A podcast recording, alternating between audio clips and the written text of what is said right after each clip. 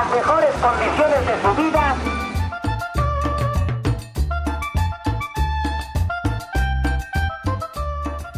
¿Qué tal? Muy buenos días, buenas tardes o buenas noches, queridas amigas y amigos. Iniciamos una emisión más de su podcast favorito, Código Mexa. Mi nombre es Juan Marcial y a lo largo de estos minutos platicaré con mis compañeros sobre un tema que tiene literalmente mucho de dónde desmenuzar.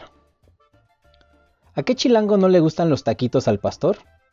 Díganme ustedes si existe algún regio que se le niegue a un taquito de carne asada.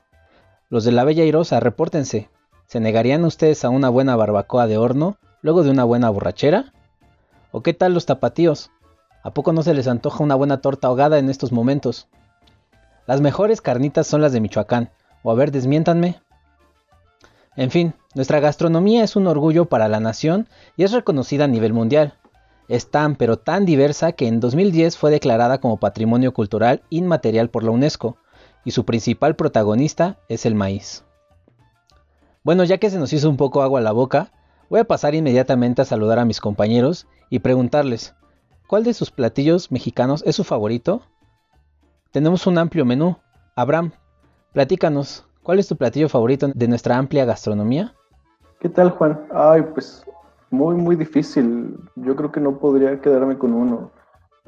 la cochinita pibil, los, panuchos con cochinita pibil, las quesadillas, eh, las gorditas, mm, los tacos dorados, eh, las enchiladas. No sé, o sea, 100% mmm, comelón. Y, sí, o sea, se me hace muy, muy complicado elegir uno, pero yo realmente disfruto mucho de, la comida mexicana. Los tacos, eh, los tamales, no sé, cualquier cosa. Coincido, Abraham, es muy interesante tu respuesta. Creo que a todos nos, gusta lo que acabas de mencionar. Pero pues vamos con Sandra, eh, compañera. Sabemos que tú, no es por balconearte, ¿verdad? Pero sabemos que el mezcal, eres, eres fanática del mezcal y muy conocedora de la gastronomía oaxaqueña y parte de, esa parte del sur del país. ¿Qué nos recomendarías tú de por esos lados? Uy, pues es que si hablamos de diversidad en México, pero además si nos vamos a, esta zona, todavía pues, es muy, muy diverso. Yo creo que es también como por la cuestión de que está dividido en regiones. Entonces, a cada región que vayas hay un plato en particular que tienes que probar. Entonces, por ejemplo, lo más conocido pues son las clayudas, el pan de yema, el, tejate que es una bebida justo también a base de maíz, cacao y endulzante eh, como un jarabe y es muy fresca. Eh, sin embargo, si nos vamos del lado de Chiapas, encontramos también una bebida que es el pozol, que también está hecha a base de maíz y ahora ha habido algunas variaciones que también incorporan el cacao u otros sabores. También tenemos, bueno, regresando nuevamente a Oaxaca, pues tenemos todos estos insectos que son los que incorporan a, su dieta, como los chapulines, el gusano de maguey, muy recientemente los alacranes, que yo no me he atrevido todavía a, a probar en tacos, pero pues tienen una gran variedad en cuanto a, la comida, ¿no? Los tamales también son todo un tema, no nada más hay de un tipo, sino hay muchísimos tipos de, tamales dependiendo del sitio en donde te pares. Entonces creo que justo nuestra gastronomía es muy, muy variada. Y bueno, pues si vamos al sur del país no podemos dejar de degustar un buen café. Eso en Chiapas o en Veracruz yo creo que son los sitios adecuados en donde te tomas un buen café y lo encuentras en cada esquina. Es como el, paraíso del café. Claro que sí, un emblema el café en todo el país, que no se tiene que despertar. ¿Cuánta gente no hay que necesita una tacita de café, ¿no? Para iniciar su día y para incluso poder aguantarlo, ¿no? Pero vamos a saludar a nuestro compañero estimado Javier, ¿Cómo andas? Eh, sabemos que tú te la vives en el corazón del país, es decir, en el centro histórico de nuestra capital. Te la vives mucho tiempo por las tardes ahí. Eh, ¿Qué manjares nos recomiendas en esta zona de la ciudad? Hola, ¿qué tal, Juan? Pues fíjate, es, hay de todo, ¿eh? O sea, créeme que la, oferta de, comida gastronómica o de la, gastronomía más bien este, mexicana, pues está, digamos, en su punto ahí en el centro Eh, más que nada porque eh, hay, una gran variedad y una gran este, oferta de locales. Eh, me refiero a que desde los clásicos ambulantes en, las calles aledañas al centro histórico, como los locales pues establecidos que se dedican también a vender todo, todo tipo de antojitos mexicanos, ¿no? Y también no hay que olvidar pues todas las fondas que existen en, el centro para todos los, los trabajadores y, y todas las personas que visitan este, este, este cuadro del centro histórico, eh, pues también están ahí las fondas que, ah, digamos, una comida en algún restaurante de, una cadena comercial eh, americana o, de otro país, este, te viene saliendo más o menos como en unos 120, 140 pesos y en una fonda con 70, 60 pesos, pues tienes primer plato, eh, guisado, postre y un agua de frutas o un agua este, de sabor, ¿no? Entonces ahí también radica la importancia de consumir local, ¿no? Y consumir, pues, este, a veces, muchas veces comida muy, muy, muy rica que te, te recuerda a casa, ¿no? A la comida que, que preparan en, no sé, tu abuelito, tu abuelita, tu mamá, tu papá. Entonces, creo que estar este, rodeado de toda esta comida, pues me ha hecho no extrañar tanto el, el guiso de, de mi señora madre. ¿Cómo no se va a extrañar Javier si nadie, nadie puede igualar el sazón de nuestras madres, nuestras abuelas? Eh, vamos a pasar a saludar a nuestra estimadísima Giovanna. Gio, cuéntanos qué se come en Morelos. ¿Tú que eres de por allá? Claro que sí, Marcial, ¿cómo estás? Este, estoy muy emocionada, es mi episodio favorito. Soy catadora de garnachas oficial. Y en Morelos, híjole, tenemos de todo. Tenemos quesadillas, sopes, este, guaraches, más bien, ¿qué no tenemos? Em, amo la comida, eh, me encanta y más, yo creo que sobre todo, ¿no? Algo que platicaba Javier se me hace algo muy interesante, ¿no? O sea, mis abuelos o incluso mis tatarabuelos, ¿no?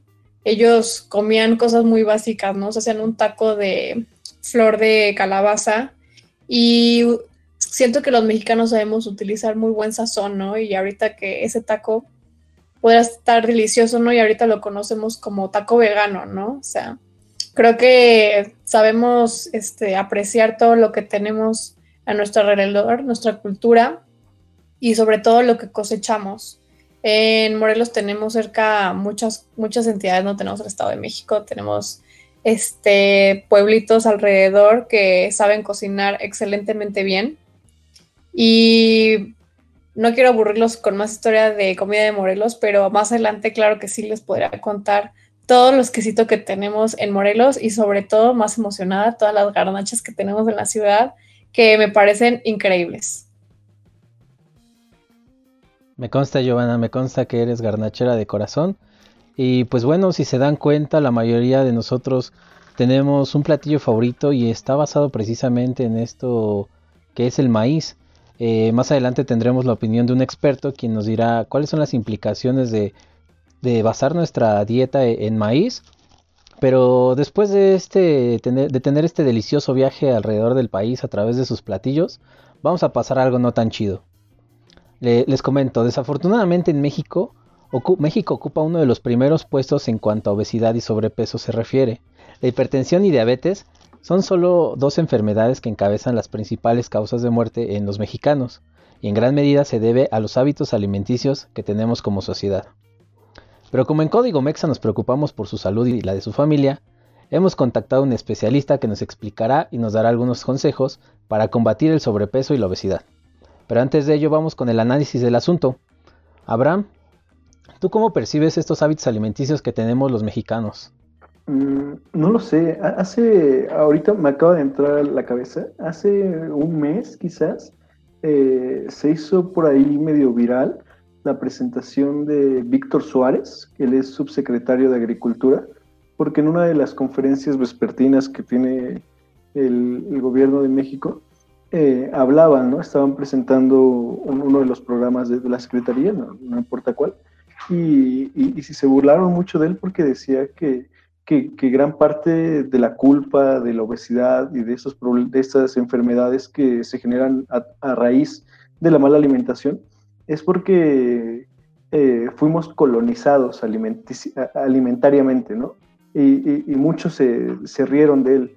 Pero, pero vaya, yo siento que, razón no le faltaba. Es decir, eh, es, todos estos alimentos que nosotros hemos mencionado de nuestros favoritos, eh, la mayoría son, son alimentos sanos, ¿no? Eh, es decir, las quesadillas, quesadillas de flor de calabaza, quesadillas de hongos, quesadillas de huitlacoche, etcétera, ¿no? los tacos quizás al pastor, más o menos, pero, pero vaya, hace, más daño muchas veces las cosas dulces, ¿no? Eh, las grasas saturadas, eh, los, los, colorantes, eh, esto que le ponen para que las cosas no nos echen a perder, ¿no? Etcétera. las hamburguesas, las pizzas, los refrescos, ¿no? Y todo eso son alimentos que originalmente no estaban en la dieta del mexicano, sino que, y que tampoco han, y que, tampoco es que siempre hayan estado. O sea, si nos ponemos a, pensar un poco, también eh, la, llegada, la llegada masiva de esos alimentos sí surge eh, en los años 90, ¿no? A raíz de, de, la globalización, de los tratados que se hicieron eh, de libre comercio. Entonces, yo diría que, que vaya, ah, quizás muchas veces mencionamos esto, pero también hay que poner ojo en eso y regresar ¿no? a lo que a, nuestra a nuestra alimentación a la alimentación eh, que, que, nos han heredado nuestra, nuestros padres nuestras familias no hablábamos del sazón de la abuelita del sazón de la mamá y si nos ponemos a pensar pues también esas recetas eh, son, son, alimentos saludables ¿no? En, en, en, la mayoría entonces yo diría que, que, que, vale la pena regresar a eso y, y, aprovecho para eh, aplaudir la, medida que han tomado las autoridades este, de salud y la Profeco en estos este, etiquetados responsables. La verdad es que yo me he llevado grandes sorpresas en, las tiendas, eh, en el centro comercial, pues porque ah, muchas cosas tienen exceso de sodios, exceso de azúcares. Me costó un montón de trabajo comprarle otra vez una bolsa de cereal porque el que yo pensaba que era el chido, tiene acceso a azúcares y eso, y dices, wow, ¿en qué momento, no? Eh, la cuestión de los quesos, ¿no? Que, que, no son quesos, y, volvemos a lo mismo, ¿no? Mucha gente ahí en su afán de criticar al gobierno dijo que, que, nos estábamos acercando a Venezuela y que ya empezaba eh, la, esta lucha contra la inversión privada y el libre comercio, etcétera. Pero vaya, eh, lo dejo ahí, no sé ustedes qué piensen. Es todo un tema, Abraham, es un tema fundamental que nos está tocando vivir, el tema de los etiquetados. Eh, yo solamente recuerdo como precedente el etiquetado de las cajetillas de, cigarros, en donde aparecían estos mensajes pues, muy, muy bizarros, ¿no? En el que te invitaban a dejar de fumar pero te pregunto, ¿a poco dejaste de comprar ese cereal o a poco esos etiquetados realmente te han servido como para cambiar tu opinión de consumo? Ah, en los cigarros, la verdad es que no mucho. O sea, de vez en cuando pues, me echo un cigarrito y digo, ay, pues la chingada, ¿no? Eh, Spotify no nos censures. Eh, y, y y en cuanto a los etiquetados saludables, sí, o sea, realmente ahí sí, sí he estado seleccionando los alimentos que no tienen esos etiquetados. Ahí sí, eh, incluso me han dicho, ay, ¿a poco sí muy, muy sano? Pero pues si puedes elegir algo sano a algo no sano, pues eliges lo sano, ¿no? Fácil. Claro, pues si a uno le sirve, pues que se quede, ¿no? Con que a una persona le sirva y le haga cambiar sus hábitos de consumo y haga le haga un beneficio a su salud, pues, pues, enhorabuena. Y pues comentando un poco lo que decías de, la herencia que tenemos en la gastronomía, pues déjame contarte que desafortunadamente pues no hay un registro de, recetas que, existan, ¿no? O sea, la, la comida que se consumía eh, nuestros antepasados, pues desafortunadamente se fue, como lo mencionabas, colonizando, se fue transformando, se fue combinando y solamente quedan ahí algunos platillos que fueron heredados por algunas comunidades, ¿no? Eh, bueno, para ello eh, tocaste un tema fundamental que nuestro experto también coincide un poco contigo, pero si les parece vamos a escuchar al doctor Marino Serra, quien tiene una formación profesional en asesoría nutricional y ha ejercido este trabajo por más de 22 años. Me parece que es una voz autorizada que tiene mucho que aportar para todos los que nos escuchan. en sí la, alimentación tradicional mexicana, que es muy rica en el consumo de productos elaborados a base del maíz, eh, no sería una alimentación tan problemática si no tuviera la influencia de otras eh, culturas eh, a nivel alimenticio. Por ejemplo, el hecho de utilizar mucho las grasas y los productos procesados. Si nosotros comiéramos como hace 100 años, seguramente no tendríamos los problemas de salud que actualmente padece la sociedad mexicana, derivados de la alimentación. Entonces, creo que eh, sí la alimentación mexicana no está mal, sino que es eh, la incorporación de otros hábitos lo que ha hecho que esta alimentación se vuelva compleja sobre todo para las personas con diabetes, con hipertensión y con problemas eh, cardiovasculares en general. Eh, creo que uno de los hábitos más dañinos, como mencionaba, es la incorporación de las grasas para freír. Es uno de los hábitos que más valdría la pena modificar para que la alimentación fuese más saludable. Pues ahí está Abraham, un poco lo que mencionabas. Eh, si no se hubiese globalizado esta alimentación en nuestro país, pues no nos haría tanto daño, ¿no? Eh, pero bueno, eh, vámonos con Sandra. Eh, como, como vimos al principio del programa, la tortilla, el pan, todos estos alimentos son, pues ahora sí que nuestro pan de cada día, ¿no? al ser tan barato, ¿tú no crees que, que, este se consume, en el caso de la tortilla y el pan, se consume más por necesidad que, que por simple gusto? Yo creo que es una mezcla, que son los dos motivos. Una es que sí, es, es más barato y eso más o menos. O sea, en, en las últimas décadas la tortilla y el maíz han subido muchísimo y ya no estamos hablando de un maíz de calidad. Ve a un pueblo y consume maíz del que sembraron ahí, del que acaban de moler y te sabe totalmente distinto de la tortilla que podemos conseguir acá en la ciudad que sabe acá, ¿no? Eso también es una realidad pero yo creo que también se ha formado sí una cultura a partir de la economía de consumo tortilla porque me llena más comerme 10 tortillas en la comida más, más la carne que me pueda comer a, solo una tortilla, ¿no?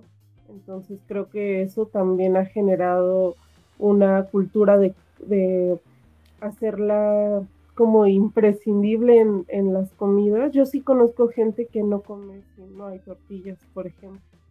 Está muy, muy acostumbrada. Entonces, pues eso, ¿no? O sea, yo, yo sí conozco como a quien no puede comer si no hay tortillas, o no se siente a gusto, o no siente una satisfacción a la hora de la comida.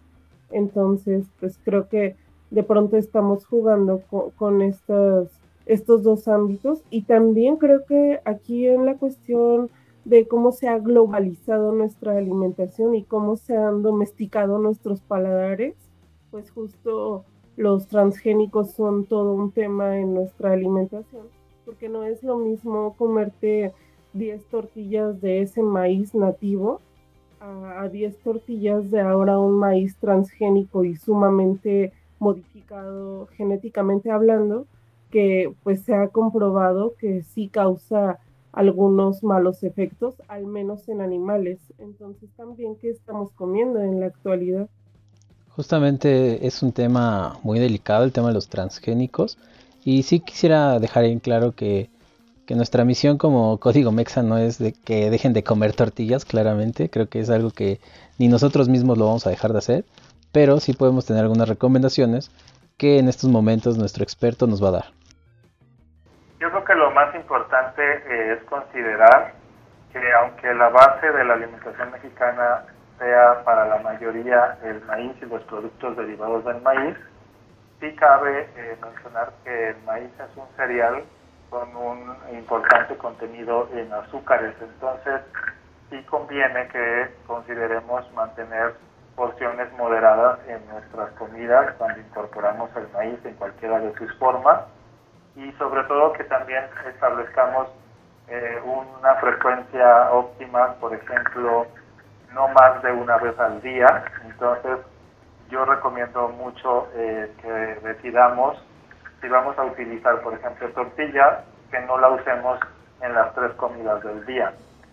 Y dos, no olvidar que también tenemos el hábito muy arraigado en México de utilizar alimentos elaborados a base de trigo, por ejemplo el pan. Entonces, si queremos utilizar en un día pan y tortilla, estamos ya seguramente excediendo las calorías y la cantidad de azúcares que nos conviene comer.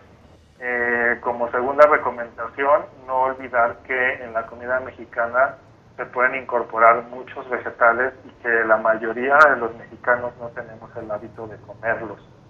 Por ejemplo, aunque a todos nos resulta familiar como parte de la comida mexicana el nopal, no es un alto eh, no es un alto número de personas el que lo consume con regularidad. Entonces tenemos muchos vegetales que podemos consumir a diario y no me refiero solamente a ensaladas, pueden ser guisados de vegetales, por ejemplo, los ejotes, el nopal, las verdolagas, eh, las acelgas, las espinacas. Eh, en México hay muchas variedades de hongos, entonces también se pueden incluir en la alimentación los guisados de champiñón, hongos, setas, eh, etcétera. Y una tercera recomendación, pues acostumbrarnos a ya no hacer frituras, por ejemplo las quesadillas fritas, evitarlas, eh, todo lo que es freír alimentos, sobre todo alimentos altos en humedad, por ejemplo los vegetales, las papas, freírlas tampoco es buena idea. ¿Por qué? Porque hidrogenamos la grasa y esa grasa es la que nos eh, eh, contribuye a elevar nuestros niveles de colesterol y grasas saturadas en sangre. Pues ahí está la voz del experto. Y pues vámonos con Javier, tú que eres un atleta de alto rendimiento, o bueno, por lo menos haces el intento en, eh, al recorrer el primer cuadro de la capital en bicicleta. ¿Crees que el mexicano realiza la actividad física necesaria para quemar toda esta energía calórica que nos, que nos consumimos? Pues más que quemarla o no quemarla, eh, creo que también en, buena parte de, culpabilidad eh, que podríamos tener como eh, en este escenario en el que somos de las de las naciones este, que están colocadas hasta arriba en cuanto a obesidad y sobrepeso, están las porciones, ¿no? O sea, muchas veces le metemos a nuestro cuerpo más comida de la que se supone que tenemos que, que consumir, ¿no? O sea, y, ya no hablo de que sea nutritiva o no, o sea, simplemente eh, todo en exceso hace daño, o sea, todo en exceso te va a traer algo eh, contraproducente, ¿no? O sea, puede que a lo mejor este, si, si comas con tortilla, no, no digo, o sea, no tiene nada de malo, de hecho, este, es, es algo que está muy enraizado en nuestra cultura gastronómica, pero ya de ahí a comerte, no sé, en, eh, un lunes, así, un lunes cualquiera, un martes cualquiera, eh, dos platos de chilaquiles en la mañana y luego en la tarde, este, como a la una, cinco quesadillas y a las seis de la tarde comes este eh, pozole o comes algo más pesado y luego en la noche vuelves a cenar, pues, o sea, aunque hagas, no sé, ejercicio cada dos horas, no vas a poder quemar todo lo que te estás metiendo, ¿no? Entonces, eh, creo que te digo, o sea, más que el ejercicio, habría que checar lo de las porciones, porque también otra cuestión es que los niños comen como adultos, ¿no? O sea, muchas veces este, les sirven en platos grandes o les sirven dos porciones o, en ocasiones hasta los hacen comer como a fuerza, ¿no? Así como el típico, eh, no te vas a parar hasta que no te termines tu comida, ¿no? Entonces, pues creo que eso también, eh, pues no está tan chido, ¿no? Entonces, digo, más que de ejercicio y de actividad física, considero que las porciones también influyen en esta, en este eh, superávit calórico que tenemos. Excelente reflexión, Javier. Eh, tienes mucha razón. Me parece que el juego no está tanto en, tanto en el ejercicio, sino en la cantidad como lo mencionas. Y bueno, para, para eso también nuestro experto nos comenta algo brevemente. Combinación con, con la alimentación, creo que la actividad física en general es muy importante. ¿Por qué? Porque nos ayuda a uno, a gastar energía de los alimentos que consumimos a diario y dos, a mantener nuestro ritmo metabólico en estado óptimo. Creo que otro de los factores que contribuye a que México sea uno de los países con más alto índice de sobrepeso y obesidad es precisamente que no tenemos el hábito en la población en general de hacer ejercicio y actividad física con regularidad. A veces pensamos que el fin de semana ir a jugar fútbol o, hacer alguna actividad física ya es suficiente y en realidad para que mantengamos una salud óptima tendríamos que incorporar el ejercicio como un hábito prácticamente del diario.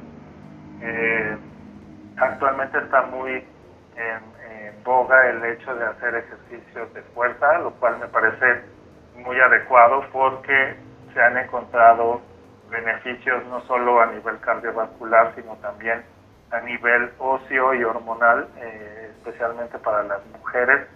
Entonces creo que el ejercicio no, no se puede quedar en salir a caminar y subir y bajar escaleras como, como se ha manejado, sino que requiere que pensemos en una forma pues de entrenamiento regular, puede ser entrenamiento funcional, entrenamiento con aparatos o con peso integrado, además de las actividades eh, de ejercicio cardiovascular que nos gusten, como correr, jugar fútbol, andar en bicicleta y demás.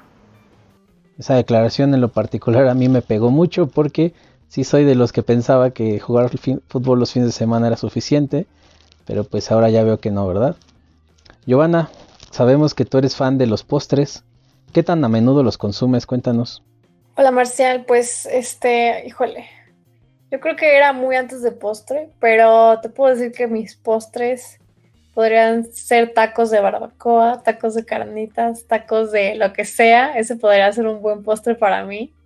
Y siento que justo platicando y escuchando un poco de lo que decía este Javier, siento que el mexicano no podría, podría ser la, excepción porque no sabemos que vivimos en un país donde hay trabajos desde cualquier cosa, ¿no? Sabemos que el mexicano promedio tiene que levantarse temprano, este, tomar el metro, caminar, tomar la ruta, eh, caminar largas distancias.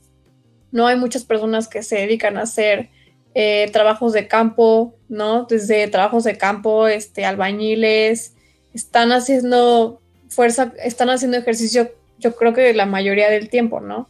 Y ellos que necesitan este, muchas calorías, ¿no? Al final que es la base de nuestra, de nuestra dieta es el maíz y el trigo, ¿no? Tenemos las tortillas, tenemos pan y claro, lo acompañamos con arroz, proteínas, verduras, la manera de lo posible, ¿no? Claro que también vienen muchas grasas, pero al final yo siento que no es una gran diferencia del mexicano promedio al mexicano oficinista, que antes de entrar a su trabajo se compra una guajolota y una tole y se la pasa sentado comiéndose todo eso, ¿no? Yo siento que hay una gran diferencia, pero siento que dentro de todo lo, de todo lo malo que podría haber dentro de, esta, de este balance, hay cosas buenas, ¿no? O sea, yo creo que es mucho mejor estar desayunando un, un atole, un tamal, ¿no? De un tamal oaxaqueño, que estarte desayunando en el McDonald's todos los días por 20 pesos tu hamburguesa, ¿no? Entonces siento que es una gran diferencia y siento que es una gran parte de la cultura mexicana, ¿no? también pensando un poco fuera de la caja, ¿no? O sea, estaba pensando en estos restaurantes carísimos, ¿no? Por ejemplo, el Puyol, que nos vende un mole madre, este, casi casi añejado por 30 años y lo pruebas y sabe horroroso, y prefieres irte a la fondita a pedirte un mole con un mole con pierna, ¿no? Que te va a salir delicioso 70 pesos. Siento que también este hemos nos, hemos pasado un poco con la comida mexicana, sabemos que es muy rica, es un patrimonio, ¿no? Y todo el mundo nos lo dice, ¿no? Cualquier extranjero que dices que es su comida wow. Y claro, nuestra comida wow, ¿no? Y siempre que salimos la extrañamos porque nuestra comida es wow. Y siento que hay que hay que valorarla, claro que sí, pero tampoco hay que irnos tan lejos, ¿no? O sea, tampoco hay que poner este, precios estratosféricos por un mole que lleva 30 años al final ni te va a gustar. ¿Cómo sabe? Siento que sí, tenemos cosas tan ricas en esta, en esta dieta que tenemos. Claro que cada quien depende, ¿no? De cómo la, de cómo la va a usar para mantenernos saludables, porque es algo muy verdadero lo que dice el especialista, ¿no? Hay que cuidar estas grasas, esas grasas que tenemos extras y de qué manera las usamos para ocupar esta energía para cosas que sean más útiles para nosotros. Excelente, Joana, muchas gracias. Y bueno, para, para ir concluyendo este, este podcast, quisiera preguntarles a cada uno eh, cuál sería alguna recomendación o consejo que, ustedes les darían a nuestros podcast escuchas, o, o sea, qué les ha funcionado para cuidar su alimentación. Y bueno, al final tendremos, para no especular en tendremos el punto de vista de nuestro experto. Pero para empezar, Abraham, ¿qué te ha funcionado para cuidar tu salud? Porque pues, no nos ven, pero la mayoría estamos, pues yo pienso que bien, yo no tanto, pero ustedes, ustedes sí. Pero ¿qué les ha funcionado, Abraham? Está muy bien bueno. Este, yo no, pero ustedes sí, compañeros. Pero cuéntenles, cuéntenles a los que nos escuchan qué les ha funcionado para mantener esa línea. Yo estoy llenito de amor. Por dos. Eh, creo que ese también es un gran mito, ¿no? De, o sea, como de, la familia mexicana. O sea, sí es como muy de, ah, el niño está gordito. Ay, pues porque está llenito de amor, ¿no? O sea, y, es real, ¿sabes? O sea, realmente sí, sí lo creen. Eh, pues, o voy a sonar a comercial de la Secretaría de Salud, pero eh, hacer ejercicio todos los días, eh, moderarnos con nuestra alimentación, no comer hasta que, o sea, no dejar de comer hasta que estemos llenos, sino cuando nos sentimos satisfechos, ¿no?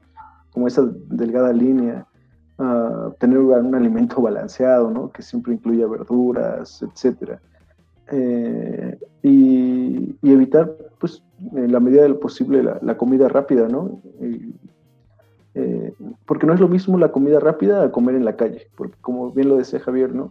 O sea, en la calle hay una oferta gastronómica riquísima, ¿no? Y, encuentras de todo. Pero la comida rápida, pues sí, sabemos que conservadores, este, eh, no sé, todas esas cosas que nos hacen daño están en la comida rápida, para pronto, ¿no? Entonces, pues eso, con eso cerraría, ¿no? Y, y, disfrutar también, ¿no? O sea, tampoco creo que se vale comer con culpa, ¿no? O sea, como te quieres echar unos tacos, pues échatelos y disfrútalos, ¿no? Pero eso sí, pero eso sí, no, o sea, no, hasta que estemos llenos, sino hasta que estemos satisfechos. Eh, mucha mesura. Y eso les recomiendo a nuestros mexabores escuchas. Excelente, Abraham. Eh, Sandra, eh, ¿tú qué, qué buenos hábitos o qué recomendaciones has podido obtener en estas comunidades en las que me queda claro que has visitado?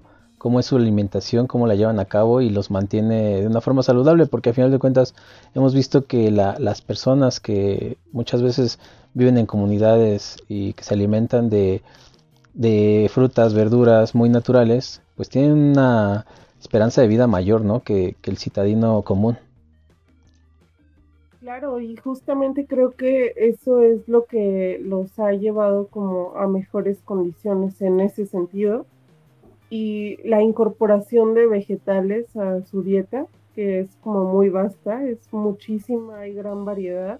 Creo que hay una creatividad de, sobre todo de las mujeres, porque culturalmente pues son quienes cocinan, eh, de incorporar estos vegetales a, todas las comidas, a todas las cocinas, que además son muy variadas, las semillas, cosas que a veces no contemplamos tanto y que le pueden aportar mucho sabor a lo que estás comiendo. Entonces, esa es una. Otra es, creo que el trabajo que, que realizan, pues en efecto no es de oficina, no es tan sedentario. Entonces, pues se mueven muchísimo y a veces no necesitan ir a hacer ejercicio, se, se mueven en el campo o en las caminatas que hacen, en, en el trabajo de fuerza que, que emplean. Creo que eso es algo muy, muy importante a considerar para pensar cómo estamos llevando nuestros trabajos, nuestras vidas cotidianas. Y también creo que, no sé, a veces nos hace falta voltear a ver otras cocinas, por ejemplo, la que tenemos aquí muy cerca, que es del Estado de México, pues justo creo que de pronto incorpora como algunos tipos de hongos, flor de calabaza, setas, eh, tlacoyos y hechos con su maíz nativo. Entonces, creo que hace falta voltear a ver algunas opciones saludables, que, son muchas y que son muy ricas. Por ejemplo, en Veracruz, que tienen estos platillos como a base de mariscos cocinados a la vizcaína que llevan muchísimos vegetales y que son muy muy ricos, pues también empezar a voltear a ver otras opciones a, los, a las que quizá no estamos tan acostumbrados como por cuestión de hábitos, pero las podemos incorporar, o sea, siempre hay un tiempo para darle un giro a la tuerca. Excelente apunte, apunte Sandra. Javier, ¿tú qué nos podrías recomendar? Cuéntanos. Eh, pues nada, creo que a final de cuentas eh, estos hábitos de, alimentación pues ya los traemos, eh, no podemos escapar tan fácil de ellos. pues primero por eso, ¿no? Porque son, están en casa, ¿no? Están, y no solo en nuestra casa, está en casa de nuestros abuelos, en casa del tío, de la tía, del primo, de, de toda la familia. Nadie se salva prácticamente, yo creo, de todos nuestros eh, familiares, si habrá un par que sean vegetarianos o veganos, son bastantes, ¿no? Pero eh, creo que lo, único que podríamos recomendarles, pues, es este, tal vez sí informarse, ¿no? Acerca de, de, qué, porciones y qué alimentos eh, se pueden consumir, ¿no? Con algún nutriólogo o algo así, porque ojalá y no, pero pues luego vienen problemas como la diabetes o eh, que se le sube el colesterol a alguien o que ya le dio un infarto o que ya le dio un paro, cosas así, ¿no? Relacionadas con este tipo de, malos hábitos alimenticios.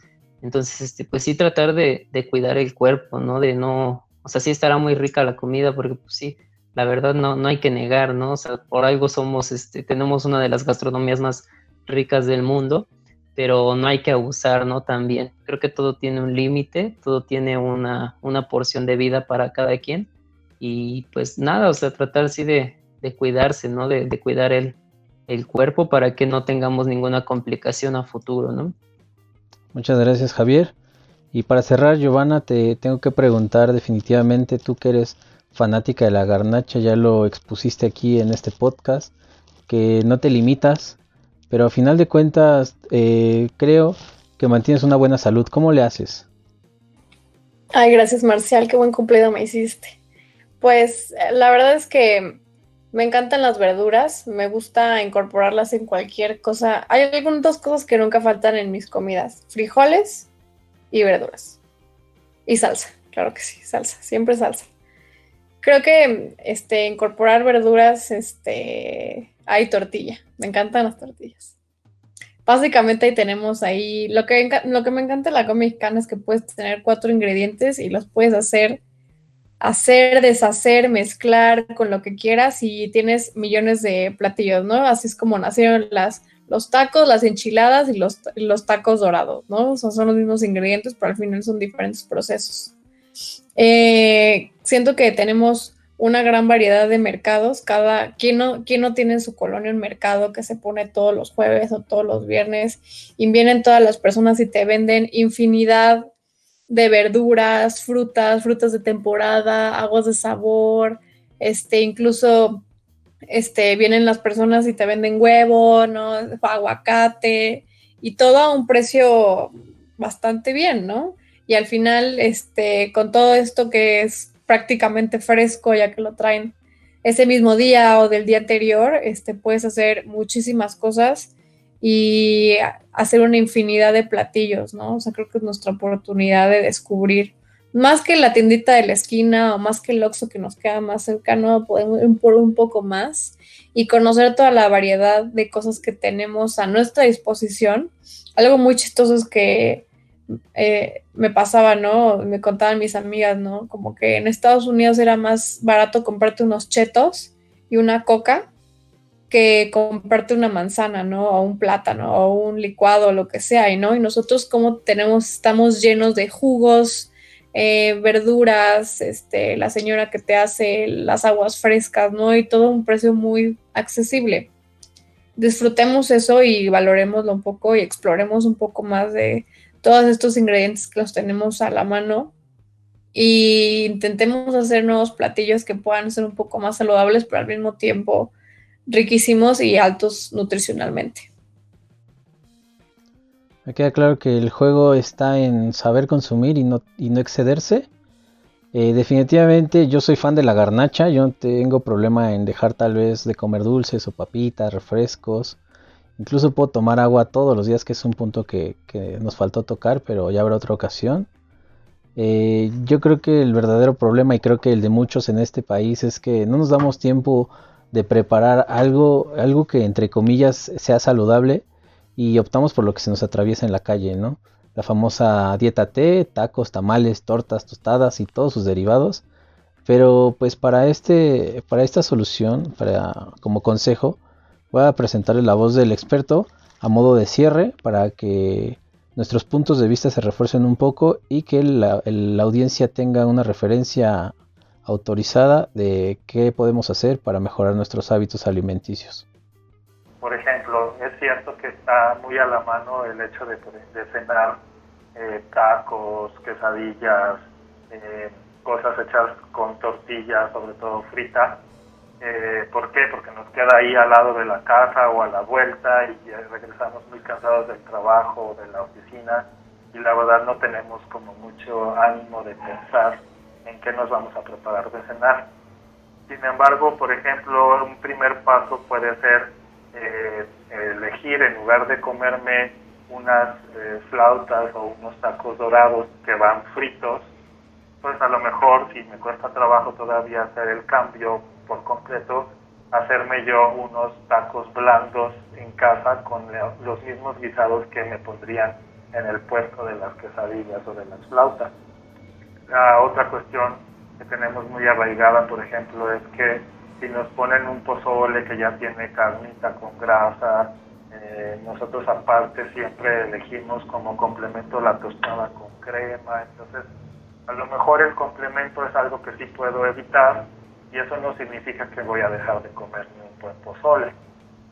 O en lugar de pedirlo de, de surtida, lo puedo pedir solamente de maciza, que tiene un poco menos de grasa.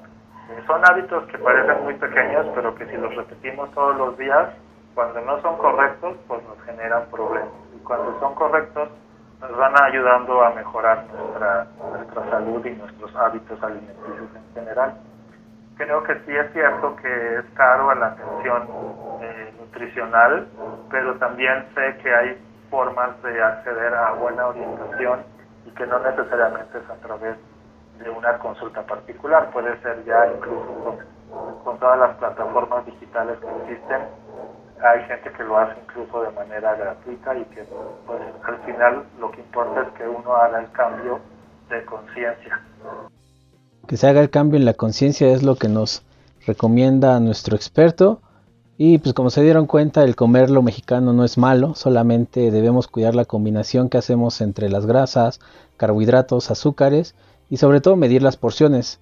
El ejercicio también tendría que ser un hábito dentro de todos nosotros, eh, por ejemplo, a mí se me ocurre que mientras usted escucha cada jueves nuestros contenidos, podría salir a correr o a trotar, a caminar, lo que sea, para que se le haga una rutina, ¿no? Y que nos escuche cada jueves. Los demás días, pues ya, sería, en vez de estar whatsappeando tal vez con el novio o la novia eh, por dos horas, eh, le podría dedicar unos minutos a su cuerpo y a su salud. Créame que, se, lo, vamos a agradecer. Ya, que si entre sus posibilidades está consultar a algún experto, pues no lo dude, hágalo. Mi nombre es Juan Marcial y nos escucharemos el próximo jueves en una edición más de Código Mexa. Nos vemos, hasta entonces.